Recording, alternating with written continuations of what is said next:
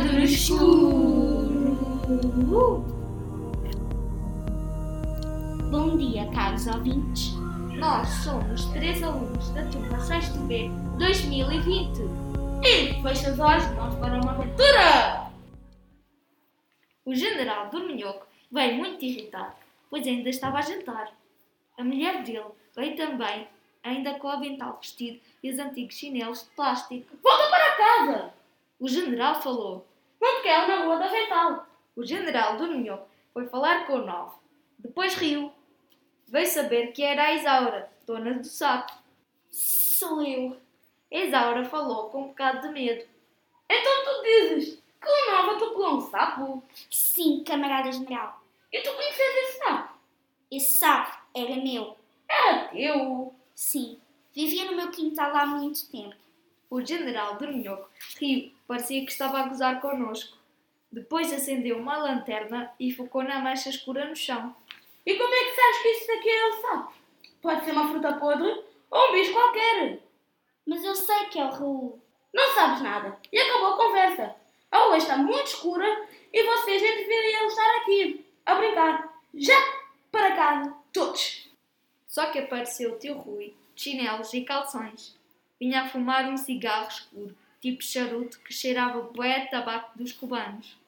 Parece que houve um caso de atropelamento na via pública. Na via escura? Camarada Rui. O general Domingho falou. Escura e de circulação pública. Este tipo é seu, general. Sim, mas que havia a conduzir? Era este desastrado do Novo? Nove? Nome interessante. O tio Rui se abaixou para ver melhor. Parece que vamos ter aqui uma mudança de nome. Camarada Rui, essa mãe pode ser qualquer coisa. Mas qualquer coisa também é coisa, camarada. Portanto, do ponto de vista da lei, temos que ver que coisa é. Se era coisa animada ou desanimada. Eu é que estou a ficar desanimado. O general falou.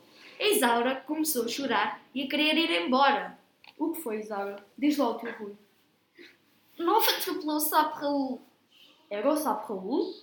Sim, tio. Tenho certeza. Ele sempre vai beber água a esta hora. O tio Rui falou para o general. Temos o corpo identificado. E até temos presente o familiar mais próximo. Neste caso, um parente por aproximação efetiva. E então? O general já estava a ficar irritado. Então, há um crime rodoviário do fora da fauna doméstica. O quê? O motorista novo atropelou um sapo que já habitava no quintal desta criança há um tempo considerável. Se você é o proprietário da viatura, então você é o responsável indireto. Mas podemos resolver isto amigavelmente. Vamos lá despachar essa brincadeira. Isto não é uma brincadeira, camarada general. Estamos num país onde os direitos das crianças são respeitados. E, por agência, os direitos dos sapais. Sim, sei. O general Dorminhoco estava mesmo irritado. Ainda bem que sabe. O tio Rui fazia festinhas à Isaura e piscou-me o olho. O motorista novo começou a choramingar, pediu desculpa à Isaura e explicou que nem tinha visto nada porque o carro só tinha a luz dos mínimos não, e não dava para ver bem, com toda aquela escuridão. Eu compreendo. A Isaura falou. Até desculpa o camarada novo. Mas tínhamos que entrar o sapo Raul perto da lagoa.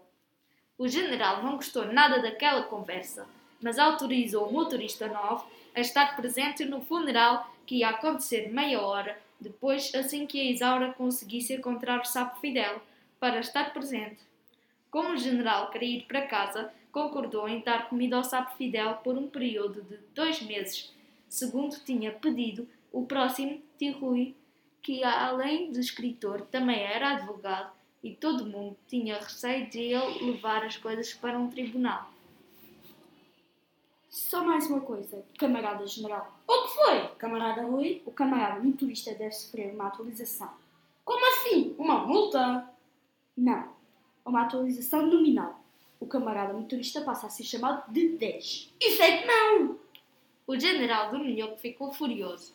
Sapos não contam. São pessoas ou cães assinados. Você está a dizer que um sapo chamado Raul, irmão de um sapo chamado Fidel, não conta para mudar o nome do seu motorista. Nós, as crianças, rimos baixinho.